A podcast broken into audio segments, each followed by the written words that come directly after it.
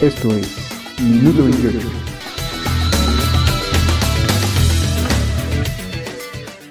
Hola, qué gusto saludar a todos nuestros ciberradio escuchas de Minuto 28 una vez más. Y por supuesto, mi veneración, respeto y cariño a Rubén Martín, nuestro productor, y a David en los controles.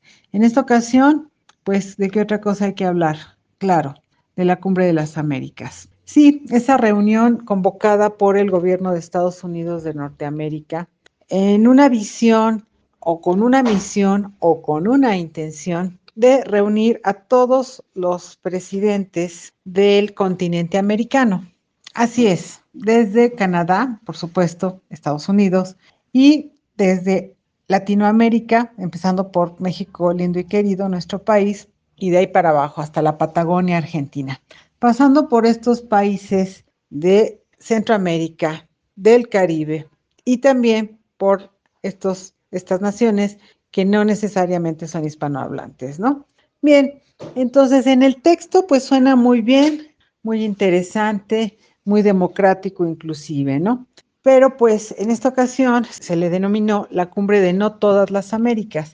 ¿Por qué? Porque fue muy clara la intención de Estados Unidos desde el momento en que invitó de no incluir de ninguna manera ni a Cuba, ni a Nicaragua, ni a Venezuela, por motivos sencillamente centrados en cuestiones, pues desde mi punto de vista, muy parciales. Eh, ¿Por qué? Porque Estados Unidos considera que en estas tres naciones del continente americano no se respetan los derechos humanos, ni hay ni siquiera así como que igualdad democrática, que no hay democracia, empezando por eso, que también hay represión a las personas, a los grupos, que también son así como focos terroristas.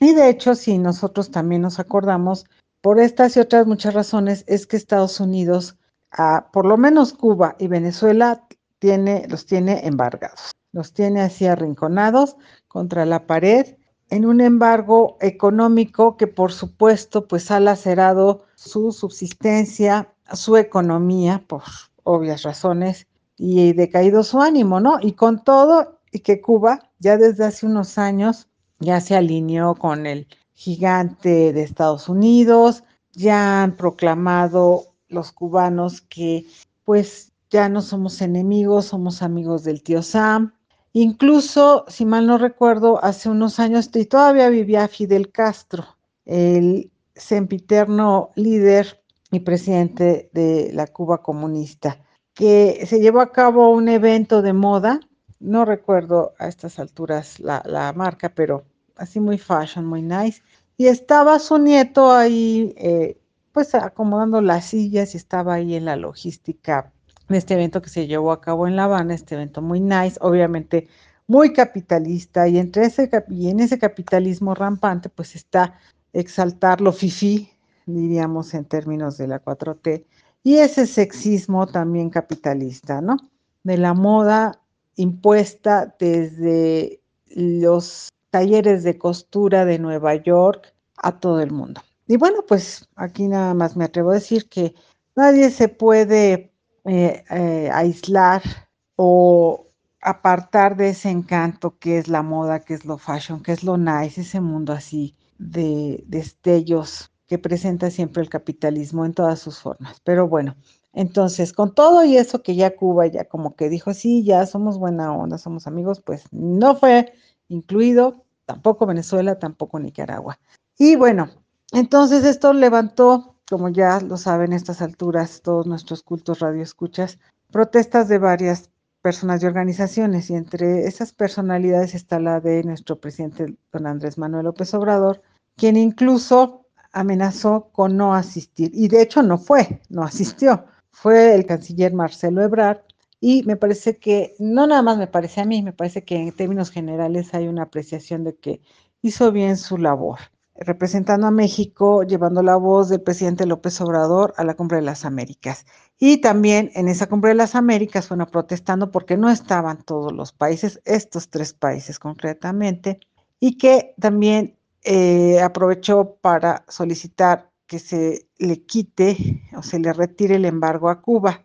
Pero no me queda claro si también fue a Venezuela. Bien, la cuestión está aquí que, bueno, hay muchas, muchos detallitos. Uno, el que invita, bueno, pues sabe a quién invita y a quién no invita, ¿no? En este caso Estados Unidos y en este caso fue en su país. Segundo, pues entonces en ese denominado Cumbre de las Américas, o esa denominada, perdón, Cumbre de las Américas, pues también que especifique Estados Unidos qué Américas mm, reconoce como dignas de la cumbre, o por lo menos así dignas de asistir, ¿no? Porque si estamos con que es Estados Unidos con su presidente y con el, eh, el, el ministro canadiense Trudeau que arrebata muchos corazones y muchos suspiros, ¿no? Y hace un poco olvidar, o deja de, lado, se, soslaya, hay muchas personas que soslayan en ese enamoramiento arrebatado por Trudeau, que Canadá es de estas, es, es dueña de muchas de las mineras aquí en México. Pero bueno, pues eso, y ese es el sacrificio que hay que perdonarle a este guapísimo, ¿no? Dirían, hay algunas de sus admiradoras fervientes. Y bueno, retomando lo de la cumbre, entonces a ver si esos son los países que van a partir el pastel y entonces a qué acuerdos se tienen que llegar, ¿no? Porque si no van a estar todo, toda, toda América, y en este caso es toda Latinoamérica y el Caribe también, en la cumbre de las Américas, que es todo el continente americano, entonces, ¿a qué, a qué acuerdos, a qué circo, a qué espectáculo mediático llegar o representar?